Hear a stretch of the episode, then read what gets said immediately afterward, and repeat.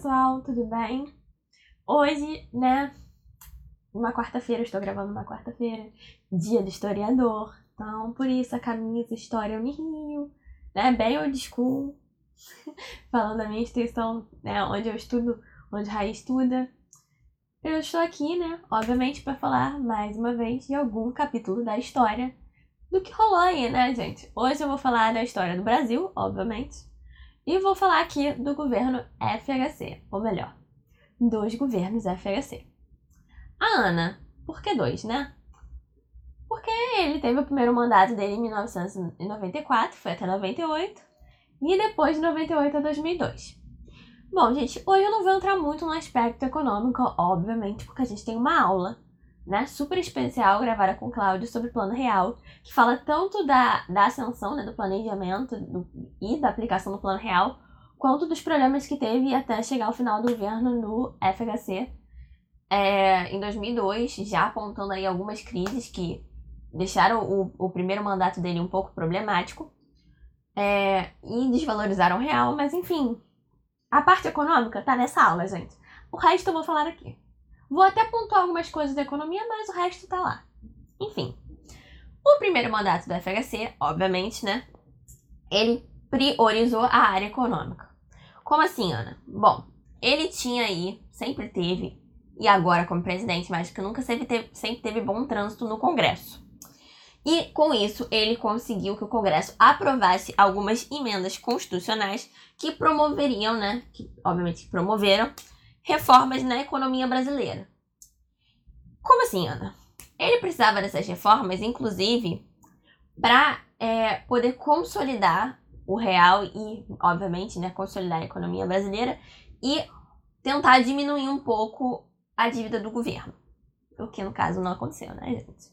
Mas, enfim, o FHC, ele se orientou muito, né, nas bases do liberalismo. Em que sentido? Ele se voltou para abrir o mercado brasileiro para é, o mercado externo, para é, a entrada de capital estrangeiro. Ele, a, ele fez privatizações, ele diminuiu é, a participação do Estado na economia. Daqui a pouco eu vou explicar né, como é que ele fez esse BO todo aí. Enfim, ele queria muito, né, com tudo isso, obviamente, diminuir a dívida do governo e diminuir os gastos do governo. Então, visando aí né, adequar os gastos à arrecadação do Estado, o governo propôs uma política de responsabilidade fiscal. O que, que é isso? A partir de planejamento, de controle, de transparência e de responsabilização de todos os órgãos da administração pública, era possível assim, né, manter aí um equilíbrio das contas públicas em geral, dos gastos em geral. Então, se você consegue equilibrar o que você ganha com o que você gasta, você não fica em dívida. Correto? Você não fica em dívida. E isso previne riscos e previne também desvios do governo. Isso foi no início do governo dele, lá em 1994, quando ele, 1994, 95, quando ele começou a propor isso. E um detalhe aqui, que em 4 de maio dos anos 2000, é, a gente tem a promulgação da Lei de Responsabilidade Fiscal. Então, o que era uma política para ficar só em tese no governo dele, passou a ser lei. Então passou a, a ser presente em todos os governos essa transparência, essa responsabilidade de contas. A gente precisa ser transparente, a gente não pode gastar mais do que a gente ganha. Senão, obviamente, a gente entra em crise, dívida, enfim, só B.O. E, né, além disso, além dele propor essa política de responsabilidade fiscal, ele conseguiu propor e fazer passar a reforma da Previdência Social. Com isso, ele aumentou aí a idade de aposentadoria das pessoas. Antes era uma, passou a ser outra, que não vem ao caso agora, já que né, a gente já passou aí por uma reforma da Previdência recentemente. É, ele também queria modificar a legislação trabalhista. O que, que ele queria fazer nessa legislação trabalhista? Ele queria flexibilizar as relações de trabalho.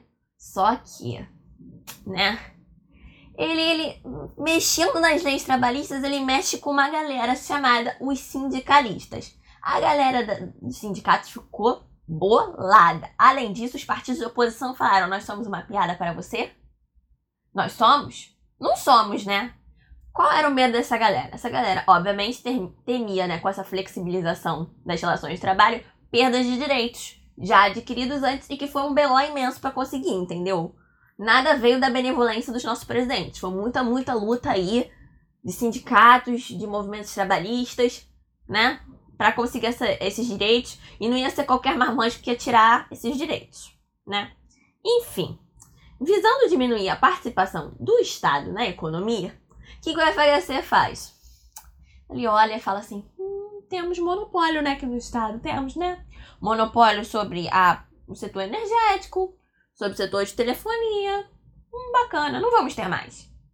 Simplesmente não vamos ter mais. Ele virou e falou assim: estou abrindo esses setores, né, para é, serem privatizados, ou seja, estou vendendo essas empresas para entrar capital estrangeiro aqui, né, para o nosso bolso.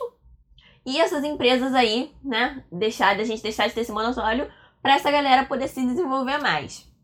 Bom, vou dizer algumas empresas aqui que foram privatizadas. A gente tem a Embraer, que era uma empresa de produtora de aeronaves, privatizada. Telebrás, responsável aí pela telefonia e por satélite privatizada. Temos a Vale do Rio Doce, agora Vale, né? Só Vale. Que era a nossa mineradora, privatizada. E aí, eu chamo a atenção para vocês aqui que eu falei que a Telebrás foi privatizada. E no caso, né, a entrada de capital estrangeiro nessa área, nesse setor de telefonia, foi benéfico, porque a gente tem ampliação das linhas telefônicas. Então a gente não tem só mais a linha telefônica da Telebrás. A gente tem a linha telefônica da Oi, a gente tem a linha telefônica da Claro, a gente tem a linha telefônica da TIM. Enfim, das diversas aí marcas de telefonia que a gente tem. E além disso, a gente aumenta, né, é, o mercado de telefones celulares. A gente tem diversas empresas vendendo. Então, isso foi benéfico em certos aspectos, em outros não. Mas o que importa é, o governo já não era mais responsável por essas áreas. Mas isso não significa que eles não tenham que investir em infraestrutura para levar, né, é, tanto telefonia quanto energia para todos os lugares do Brasil. E isso vai dar um BO imenso. Bom, como eu falei aqui, né, ele privatizou, ele tirou a gente de uma parte da economia. E aí a galera fica, obviamente, né, temos lá seus críticos dentro dessa galera toda que é o Brasilzão que a gente conhece enorme. Esses críticos, eles, desse processo todo de privatização, eles apontaram aí sérias irregularidades, como quais? A gente tem favorecimentos de grupos que eram é, ligados ao governo. Então, se tinha um grupo querendo comprar, sei lá, a Vale do Rio Doce, e era assim com o governo, obviamente esse grupo tinha prioridade, né, gente? A gente tem usos de recursos públicos como empréstimos do BNDES, é, usos de moedas podres. O que, que são essas moedas podres? São antigos títulos do governo, que eram quase sem valor, por estarem em moedas antigas, que foram usados né, para auxiliar o setor privado a comprar estatais. Em resumo, o uso das moedas podres foi: olha, eu tenho um título aqui em Cruzeiro. Ah, serve, serve, serve. Dá isso aqui, a gente vende pelo menor valor possível, mas a gente se livra desses monopólios, isso diminui né, os gastos do governo com certas áreas. Foi basicamente isso que eles fizeram e obviamente tivemos uma galera que não gostou porque isso deveria ser feito de uma forma limpa. Enfim, mesmo com a entrada, né, de desse capital estrangeiro enorme, né, e veio muito o mercado brasileiro, né, foi inundado com, capital estrangeiro. Isso não foi o suficiente aí para determinar o crescimento do Brasil e diminuir a dívida dele. Por quê? Bom, o Brasil, ele mantinha a política de altos juros, né, para controlar a inflação. E além disso, a gente tinha uma balança comercial desfavorável. Vamos lá, uma balança comercial favorável é quando a gente tem mais exportação, ou seja, a gente vende mais do que a gente compra do estrangeiro. Quando ela é desfavorável, é porque a gente compra mais do que vende. Então a gente tinha mais importações do que exportações. E isso tudo contribuiu em vez de contribuir para diminuir a, a dívida brasileira, isso contribuiu para o crescimento dela. E aí, esses mesmos críticos que estavam problematizando as privatizações, eles afirmavam que o Brasil estava caminhando aí para uma recessão, já que né, a gente estava com um alto índice de desemprego e um baixo índice de crescimento econômico. E aí, né? Mas até então, né? E aí a galera foi levando e tarará mas não tinha mexido no bolso de ninguém. Enquanto a gente não mexe no bolso de ninguém, a galera, ó, fecha os olhos e fala um abraço. Mas aí a gente tem acontecendo no governo FHC, nos governos FHC mais especificamente, a gente tem um aumento aí de movimentos sociais reivindicando direitos. Entre eles, a gente tinha, teve né, o aumento da atuação do MST, do Movimento dos Trabalhadores Sem Terra, né? É, ele se intensificou por quê? Porque eles queriam de fato que a reforma agrária passasse. Então eles passaram a ocupar fazendas, eles passaram a exigir mais agilidade do governo em relação à reforma agrária. E aí o governo falou assim: vamos fazer o seguinte, vou liberar umas terras aqui para vocês fazerem seus assentamentos. E vocês diminuem a tensão aí com os fazendeiros, por favor, parem de ocupar fazendas, tarará. Só que mesmo o governo liberando aí muitas fazendas, não foi o suficiente para diminuir a tensão ali entre os fazendeiros e a galera do MST. Os fazendeiros não queriam abrir mão da terra deles e o MST queria essa terra para produzir, obviamente.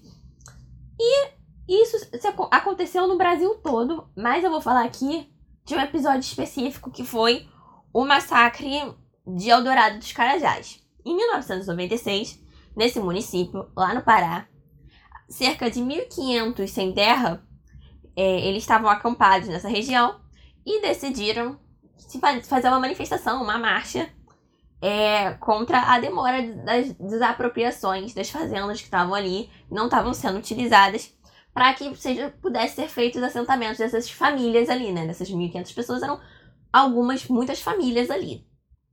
E aí, obviamente, a PM foi acionada pelo secretário de Segurança do Pará, falando: olha só, eu preciso que vocês tirem essas pessoas de lá.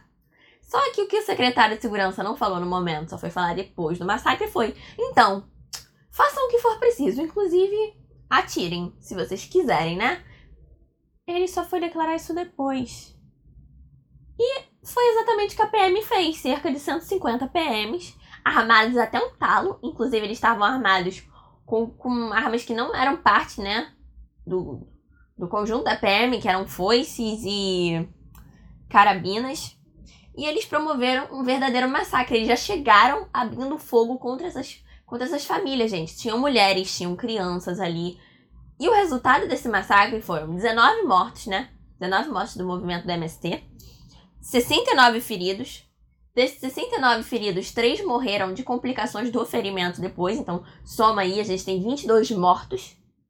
E do outro lado, a gente tem 11 PMs feridos. O episódio, esse episódio, né, do massacre, ele derrubou o então ministro da Agricultura. E na semana seguinte o governo falou: ok, precisamos dar uma baixada aí nessa galera.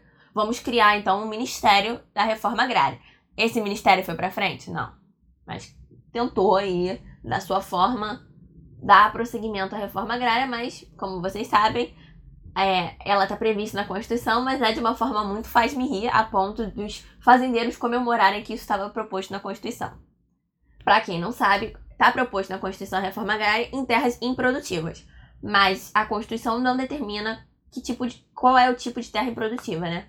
Ele não diz, ah, a terra que tem um boi é improdutiva. Então o cara vai lá, coloca um boi na terra e fala: vocês não podem desapropriar minha terra porque ela é produtiva de fato. Enfim, Consequências desse episódio foram, né, a destituição aí do ministro da Agricultura, criação do Ministério da Reforma Agrária.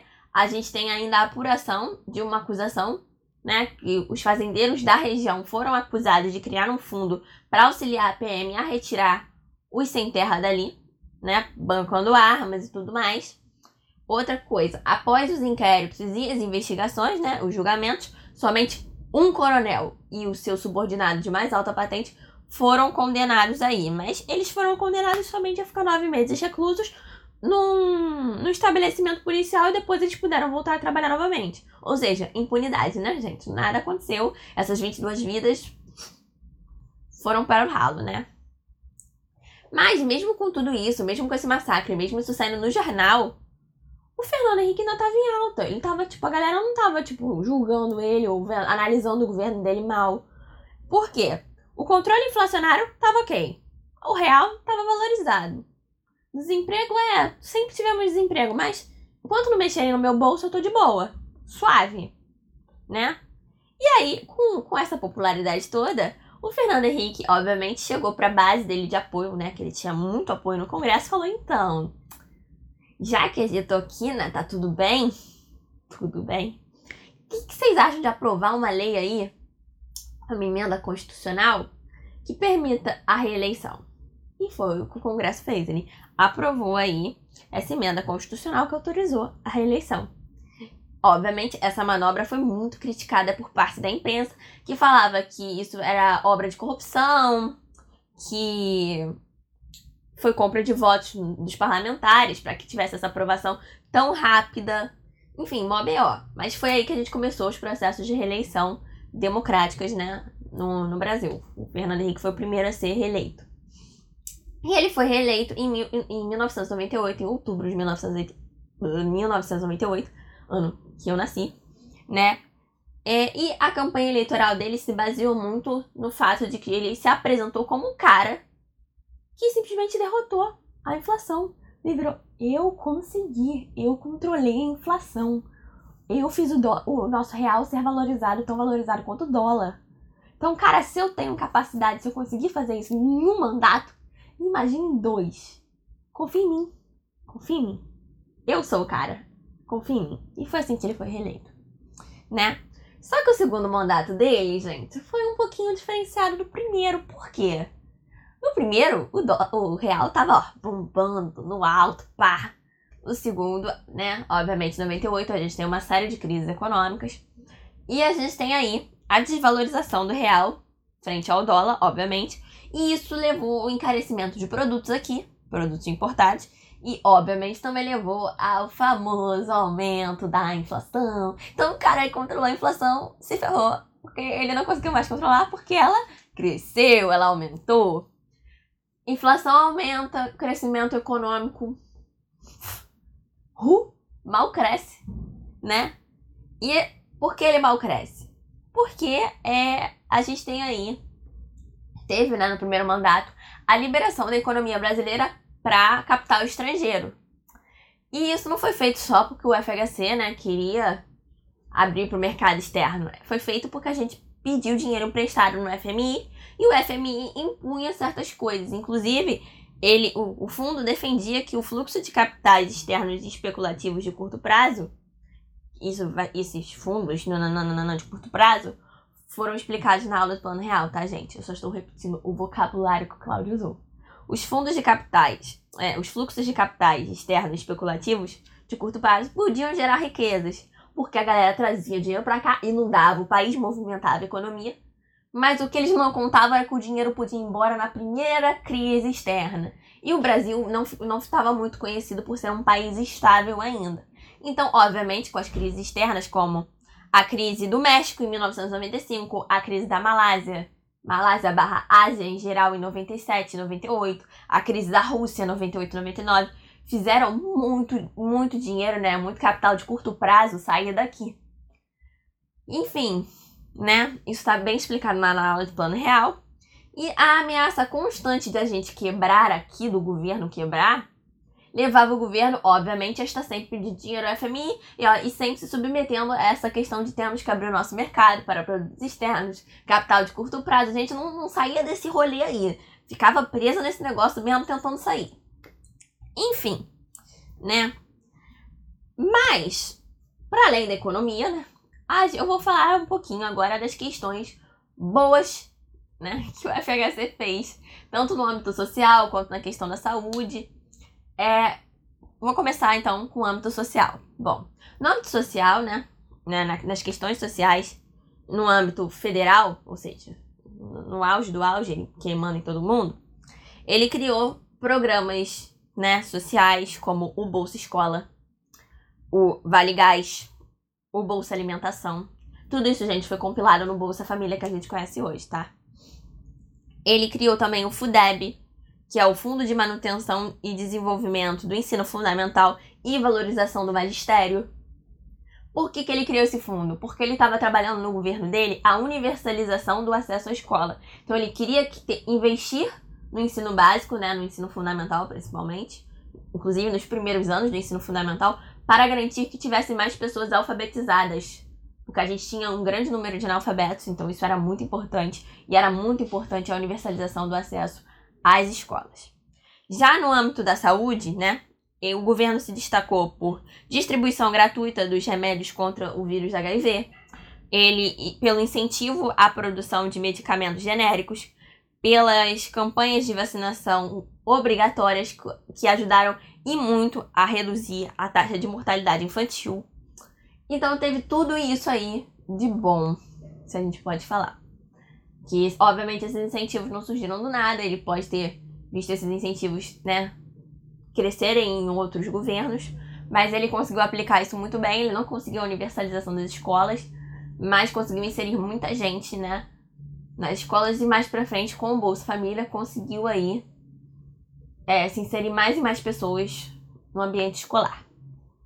Porém, contudo, entretanto, nem tudo são flores, né? Lembra que eu falei que enquanto não mexesse no dinheiro das pessoas, no bolso das pessoas, estava tudo bem? Então agora a gente mexe.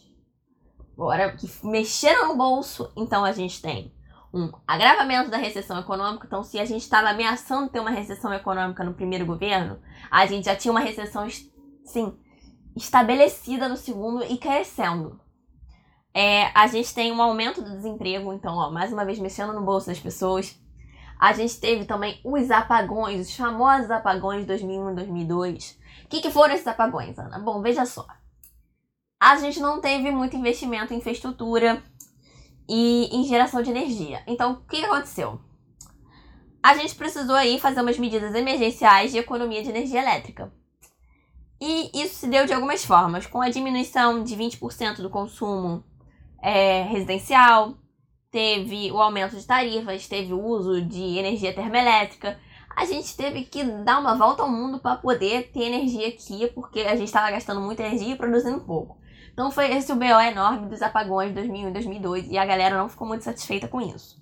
E além disso, né, a gente teve alta expressiva do dólar, que significa, né, desvalorização do real, a gente tem o retorno da pressão inflacionária, da inflação ali, ó, pressionando e crescendo.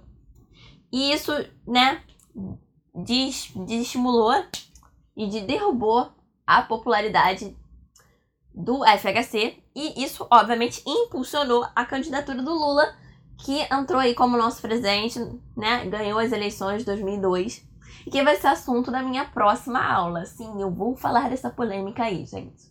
Mas é isso, eu espero que vocês tenham gostado dessa aulinha. É, para quem quiser conferir, obviamente, mais detalhes da economia, tá lá na aula de plano real. E é isso, gente. Vejo vocês na próxima aula. Beijos!